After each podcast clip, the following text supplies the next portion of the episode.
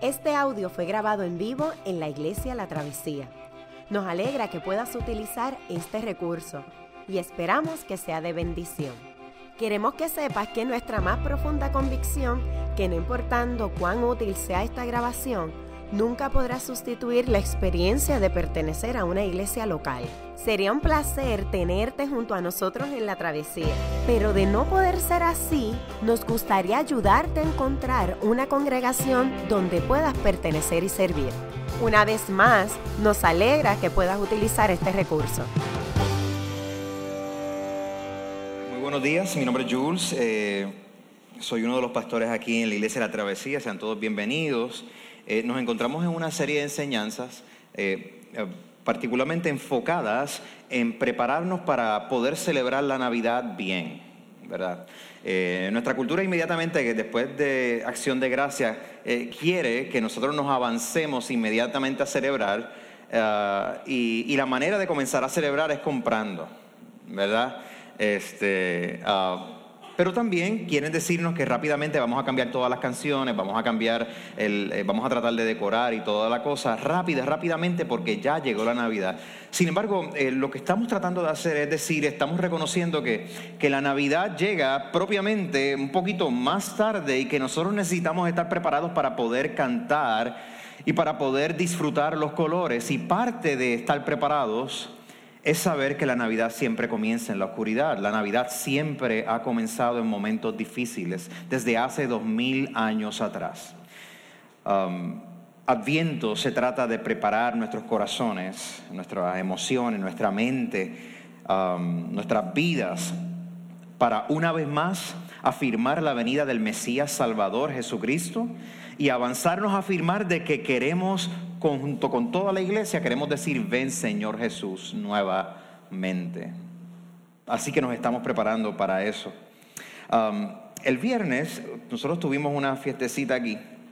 Algunos de ustedes tuvieron la oportunidad de venir. Y eh, comimos y toda la cosa. Pero aquí pues se cantó unas cancioncitas aquí que se cantaron, donde el pastor Ronnie y yo pues hicimos lo nuestro. Eh, pero Pastor Ronnie se, me dijo, o les dijo a, las personas que estaban presentes, que yo usualmente cantaba, me pasaba cantando en, los sermones. Entonces, que yo me pasaba cantando en los sermones. Entonces, eso no es verdad, pero no lo hago siempre. Pero, pero yo creo que hoy podemos como que comenzar con algo por aquello de darle honor al reto del viernes. Um, nosotros tenemos diferentes canciones aquí en Puerto Rico que, eh, que están como que cerquita del Cora, ¿verdad? Está bien cerquita. Y, yo voy a ver si, si, yo te puedo cantar una línea y entonces tú me sigues con la próxima, ¿está bien? Eh, ¿Qué te crees? ¿Te atreves? ¿Te atreves? Ok. Ah, preciosa te llaman las olas Ah, preciosa por ser un encanto, por ser un Edén. Ah.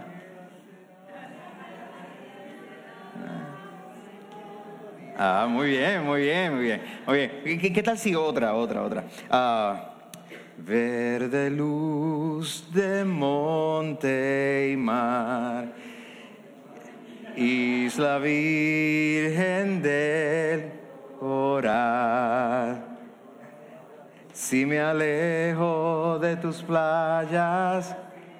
Ah, wow.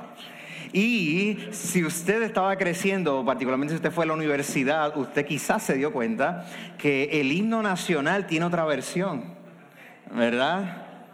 Despierta, borinqueño, que han dado la señal. Despierta de ese sueño que es hora de luchar. Si ustedes se fijan estas canciones eh, que están cerquitas de nuestro corazón, que ustedes las escuchan y rápido quieren seguir cantándolas, es más, lo hacemos hasta automático, no sabemos exactamente lo que estamos cantando, pero son canciones de resistencia. Son canciones eh, que se eh, componen en un contexto, un momento de Puerto Rico, donde se anhelaba un tipo de libertad. Son canciones de resistencia.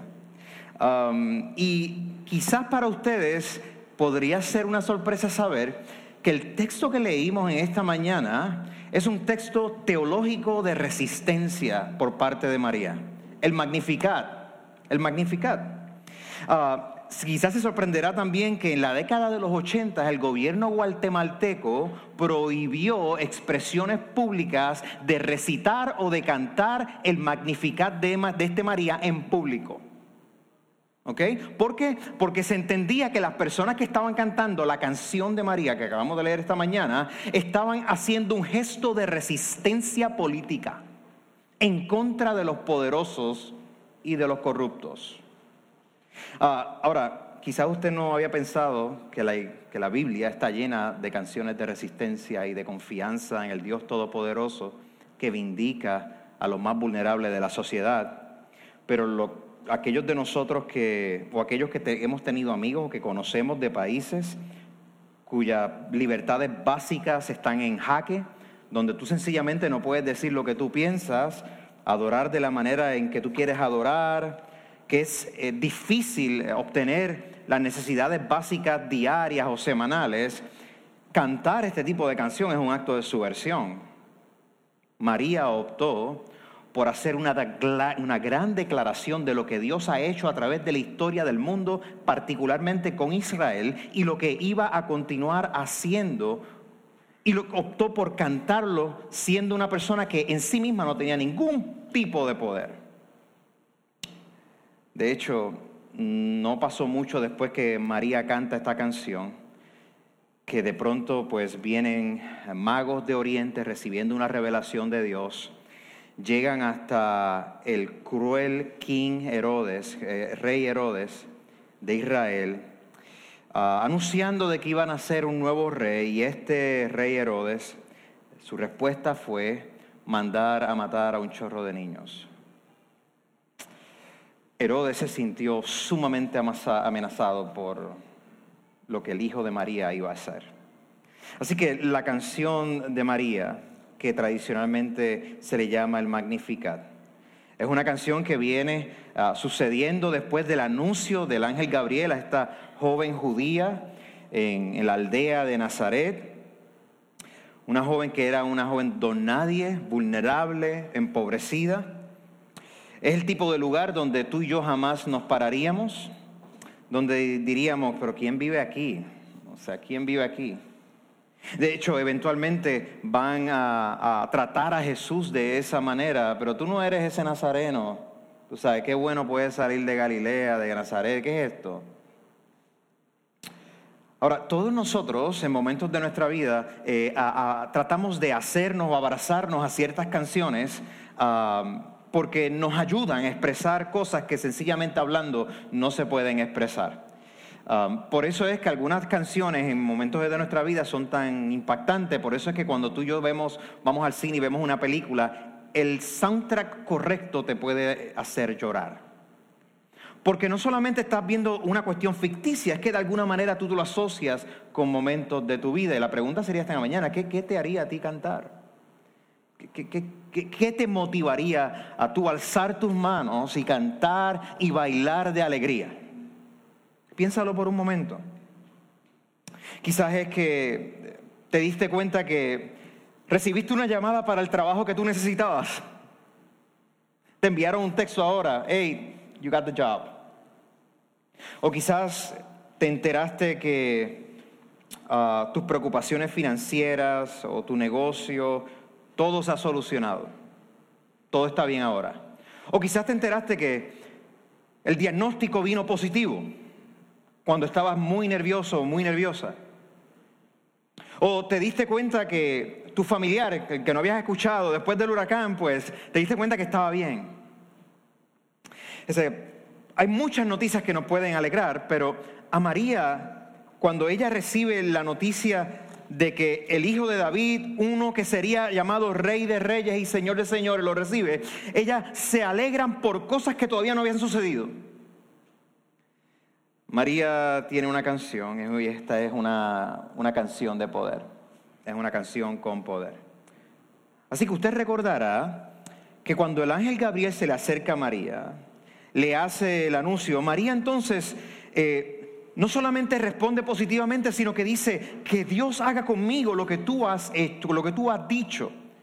Y María se estaba ubicando en una larga historia de mujeres y de hombres y de profetas que contestaron positivamente a Dios, aun cuando ellos no tenían evidencia clara de que Dios iba a ser fiel en el futuro. Y con todo eso respondieron de forma positiva. Ella respondió de la misma manera que el rey David de la antigüedad había respondido cuando Dios lo llamó, que a pesar de que era joven, dijo, pues que se haga conmigo lo que tú has dicho entonces. María estaba en buena compañía, ella conocía la fidelidad de Dios particularmente a las mujeres de Israel. Así que María, que conocía a su pariente Elizabeth, sale corriendo la historia nos cuenta, va a donde Elizabeth, una mujer mayor, estéril, esposa de un sacerdote, que también había sido visitada por Dios y que también estaba embarazada con un hijo especial. En el momento que María llega y la saluda, ¿verdad? Uno esperaría que, que Elizabeth, quizás ¿verdad? una persona, una mujer religiosa, anciana, de pronto quizás la juzgue porque ella no sabía lo que estaba sucediendo exactamente con María ante el anuncio de, que estaba embarazada, em, un, un, embarazo milagroso, sobrenatural, sin la agencia de un hombre. Pero lo que sucede es que hay un momento y hay un encuentro de alegría en ese momento. Elizabeth se alegra y dice, ¿cómo es posible que mi Salvador me esté visitando? Y esto Jesús no ha salido de la barriga todavía. Y ella lo está declarando, este es mi Salvador que me está visitando. Es más, tan fue así que ella dice que es el hijo que ella tenía dentro, Juan el Bautista, que va a ser conocido como Juan el Bautista, el primo de Jesús, saltó dentro de ella, se movió. Entonces María hace eco de lo que Dios está haciendo a partir de Israel y canta esta canción diciendo, mi alma glorifica al Señor. Históricamente se ha conocido como el Magnificat. ¿Por qué? Porque la primera palabra en el latín de esta canción es Magnificat anima mea dominum. Mi alma glorifica al Señor o glorifica al Señor mi alma. Oye, María estaba en buena compañía cuando ella canta de esta manera. Y lo que estaba sucediendo es que María parece que se acordó de que había otra señora en la antigüedad, estéril, que estaba deseando tener un hijo, Ana. Y Ana iba, ah, recibió el anuncio de que su hijo nacería y que sería un profeta de Dios. Ella sabía que en, el Antiguo Testamento, en las escrituras hebreas, había un tema recurrente de Dios ofreciéndole socorro a mujeres que no podían tener hijos, particularmente en una cultura donde tu descendencia era la garantía de tu bienestar y de tu retiro. Así que ella se acuerda de la canción de Ana. Ella se acuerda también que eh, mujeres como las madres de Isaac o de Jacob o de José o de Samson o de Samuel fueron mujeres que, recibieron una intervención divina, una, una acción sobrenatural de parte de Dios. Y aunque nosotros quizás veamos estas historias donde en la Biblia se dice que había una mujer que inclusive entrada de edad iba a tener hijos. Y nosotros decimos, ah, bueno, pero nosotros tenemos tratamientos de, fertilización y todas estas cosas. Ustedes tienen que entender que la antigüedad el no tener hijos era no tener futuro. Era no tener linaje, era no tener una manera de pasar el nombre, de pasar, de, pasar una tradición, de, pasar el nombre de la familia. Pero no solamente sucedía eso, sino que Dios iba vindicando a estas mujeres desde el Antiguo Testamento que habían sufrido, que habían sido amenazadas socialmente, Dios las bendiga. Pero hay más que eso. La esterilidad de mujeres en la escritura ah, no solamente anuncian que, que el hijo que va a nacer es un hijo que proviene de Dios y que Dios ha sido fiel, en la historia humana. La esterilidad anuncia que Dios está activo interviniendo en la historia para rescatar la humanidad ante nuestra imposibilidad. Anuncia que si ese hijo no viene, el pueblo puede ser anulado. Anuncia que Dios es fiel a sus promesas. María en esta canción nos enseña la alegría que acompaña la promesa de Dios acerca de lo futuro. Tú sabes lo que cómo la escritura presenta lo que significa esperanza. Esperanza es creerle a Dios acerca de cosas que no han sucedido, pero que Él ha prometido sucederán. Eso es esperanza. Creerle a Dios acerca de cosas que no han sucedido, pero que Dios ha prometido que sí sucederán. La desesperanza es la acción de nosotros prematura de decirle a Dios, no te creo. Es la decisión prematura de decirle a Dios que no te creo, que te va a ser fiel en el futuro. María con todas las cosas que tenía en su contra, ella decidió creerle a Dios y decirle, tú me vas a ser fiel en el futuro, así como le fuiste fiel a toda la historia de Israel, a las matriarcas de antaño. Así que la escritura nos presenta que las promesas de Dios siempre llegan con el poder para que se cumplan, aun cuando nosotros en el momento no las estemos viendo. Martín Lutero, reformador protestante en el siglo XVI, comentando sobre este pasaje en el siglo XVI, dice lo siguiente, así como Dios desde el principio de la creación hizo el cosmos, el mundo, de la nada, así es su manera de obrar continuamente. Aún ahora y hasta el fin del mundo, Todas sus obras son tal que aquello que es nada, sin valor, despreciado y condenado y muerto, Dios hace y lo transforma para que sea algo preciado, honorable, bendecido y vivo. Por otro lado, aquello que el mundo considera algo preciado, honorable, bendecido y vivo, Dios tiene el poder para crearlo y, y volverlo a nada, despreciado y muerto. Así que María canta porque el Dios que creó todas las cosas, el Dios que declara al vulnerable fuerte, al caído levantado, al que no es nadie, que es alguien por él, le es fiel al pueblo de Dios. Y así María canta, primero creyendo y sabiendo que el hijo que será el rey en, en el linaje de David, Dios ha decidido traer a este rey al mundo para salvarlo. Por eso María explica en su canción por qué necesita ella magnificar a Dios. Y ella expresa esta profunda gratitud de esta manera. Dice, y mi espíritu se regocija en Dios, mi Salvador, porque se ha dignado fijarse en su humilde sierva. Desde ahora me llamarán dichosa o bendecida todas las generaciones. Mi espíritu se regocija en Dios, mi salvación. Y para otros viviendo como ella, familiares o amigos en los márgenes de la sociedad, en un momento donde el rey Herodes, conocido como Herodes el Grande, rey de Israel, un tipo despiadado que mataba a su propia familia, para aquellos que están viviendo en esa situación, escuchar estas palabras es algo explosivo y sumamente esperanzador, porque ellos no tenían poder para hacer nada. Y tienes esta joven adolescente cantando la canción más poderosa que proféticamente es tú y yo la estamos hablando hoy, como ella dijo, me llamarán dichosas por todas las generaciones. Dos mil años después estamos recordando las palabras de María. Podemos mirar entonces estas palabras y pensar qué estaban sintiendo los judíos en aquel momento ante tanta opresión. Piensa si tú fueses Herodes tú fueses esa parte de esta maquinaria de politeísta que tiene la capacidad de aplastar y de oprimir a la gente, ¿qué, ¿cómo te hubieras sentido al leer estas palabras?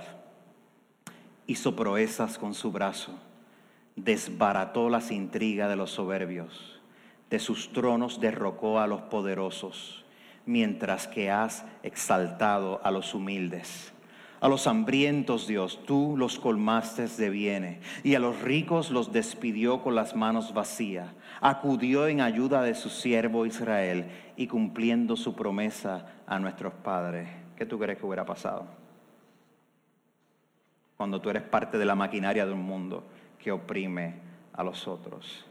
El cántico de María declara que el Dios de justicia hará justicia por siempre, que el Dios de justicia no se olvida de las personas más vulnerables, que el Dios de justicia sabe toda nuestra debilidad, sabe de lo que hemos sido víctimas, pero también sabe que hemos sido victimarios en muchas ocasiones. Así que María aquí está anunciando como un hecho que Dios va a restaurar el mundo para que funcione como debería funcionar. Y entonces en ese sentido es como si María estuviera, como si María estuviera predicando el Evangelio antes del Evangelio.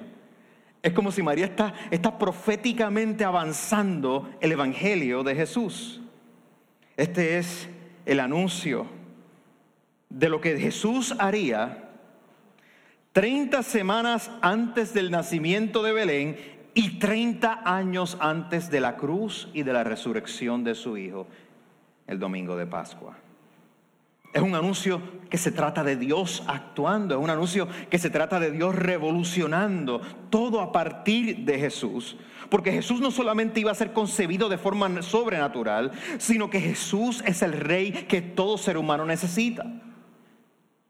Jesús es el que, aquel que puede diseñar nuestra vida de tal forma que podemos configurarnos y confiarnos a Él, a su palabra. Porque si Jesús es quien dijo ser, si Jesús es quien María dice que Jesús será, si Jesús es lo que dijo el ángel Gabriel, que Él sería llamado rey de todas las naciones, entonces nuestra lealtad se debería ir a aquel que es proclamado como tal, como Salvador del mundo.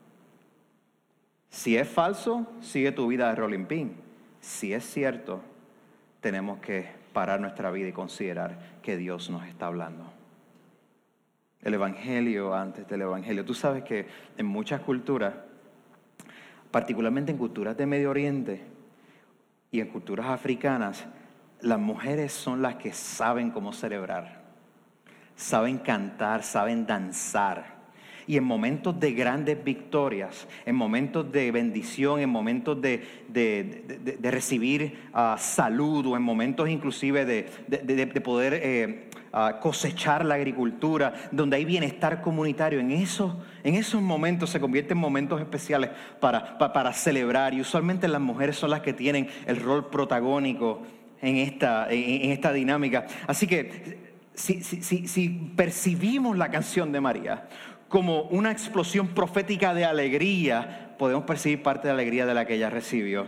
Y yo estoy convencido de que si María hubiera nacido en Puerto Rico, esta canción de salvación hubiera sido acompañada de una buena bomba y plena.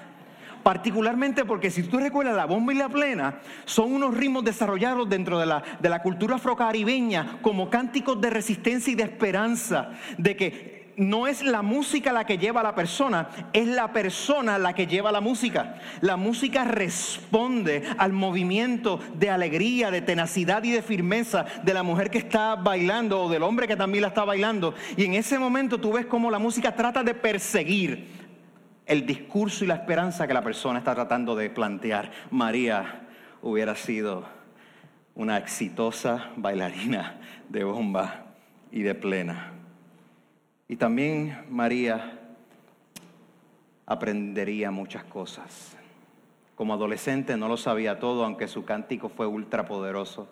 Pero hay cosas que María iba a aprender, junto con los discípulos y otros. Pero particular María, cosas que, que debemos de observar.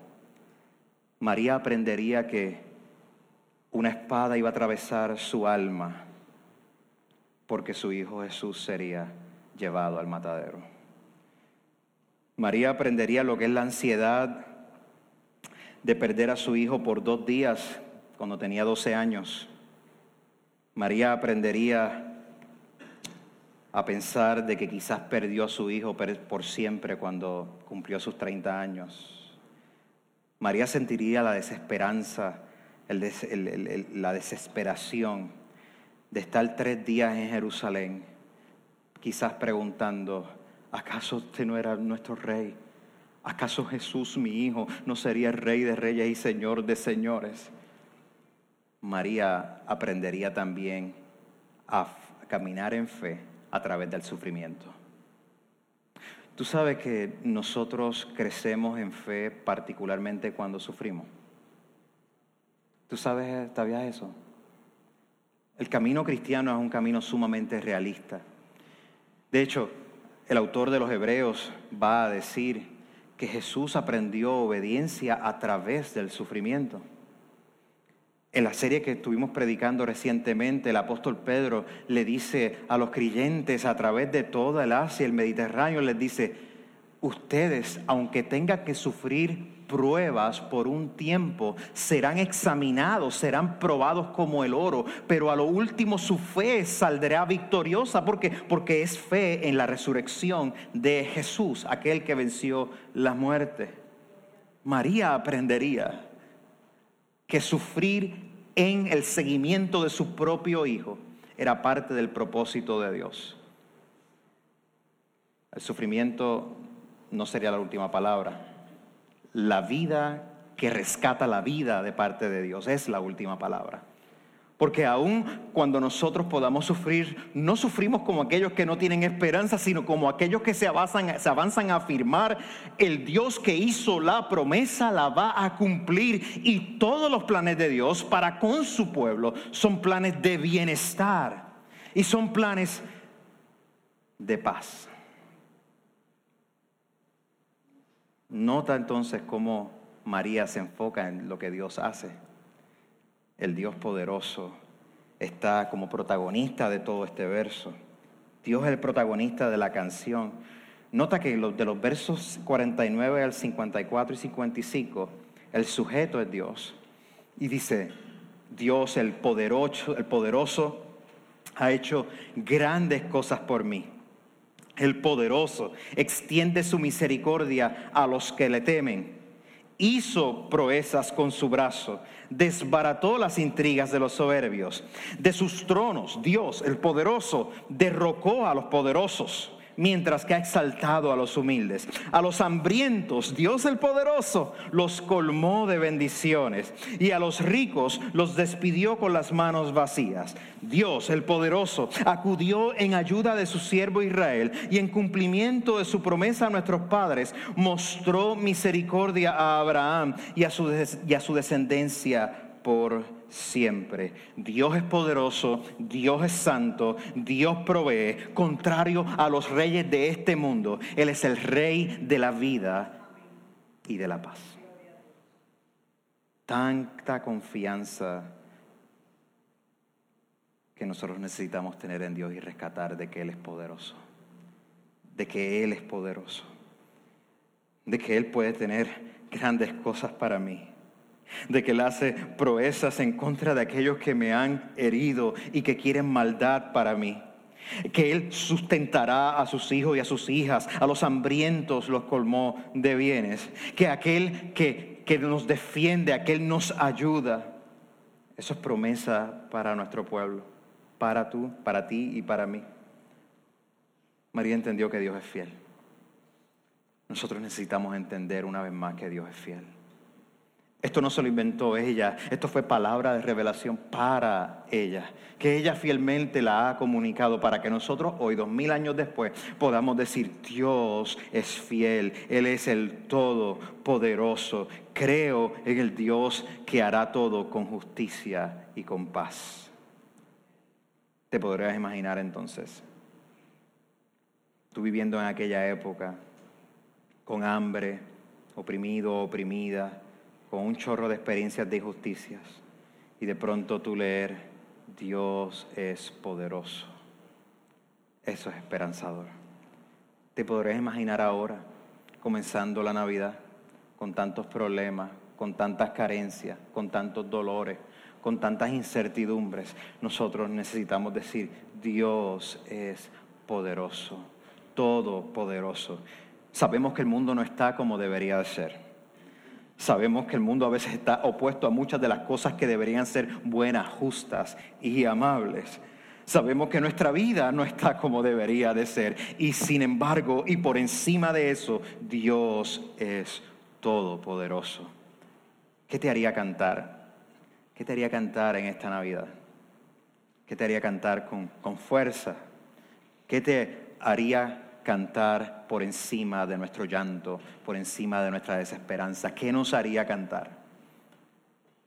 Nos haría cantar que Dios es todopoderoso, que Dios no nos ha abandonado, sino que nos vindicará, Y que si tú inclusive has sido el victimario, aquel que has atacado a otro, hay esperanza inclusive para ti, porque sigues siendo igual de pecador. Dios es poderoso para cambiar tu corazón y el mío. Yo quiero cantar esa canción, yo quiero, la voy a repasar con mis niños, la voy a leer y leer y leer y leer porque yo necesito no solamente afirmarla, necesito creerla y creerle a Dios. Dios va a ser fiel en el futuro. Dios ha sido fiel y Dios será fiel siempre. Dios es todopoderoso.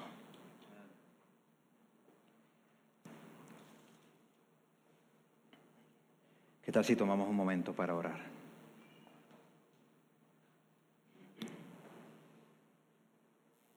Te necesitamos más que nunca, Dios. Y te suplicamos que tú nos llenes de alegría, de una alegría tenaz, que sea una alegría que no pueda ser quitada por los eventos de, de la vida, por las cosas que nos hieren te suplicamos que podamos tener una tranquilidad en ti, una confianza en ti para, para agarrarnos de ti, para, para ver que Cristo se perfecciona en la debilidad de sus hijos y de sus hijas. Cuando más vulnerables nos podemos sentir, Cristo es saltado como Rey y como Todopoderoso. Y te suplicamos que podamos creer, que podamos creerte a ti, que nos, que nos aumentes nuestra fe. Te suplicamos, Señor, porque hemos visto nuestro corazón. Y nuestro corazón divaga a otros lugares de oscuridad.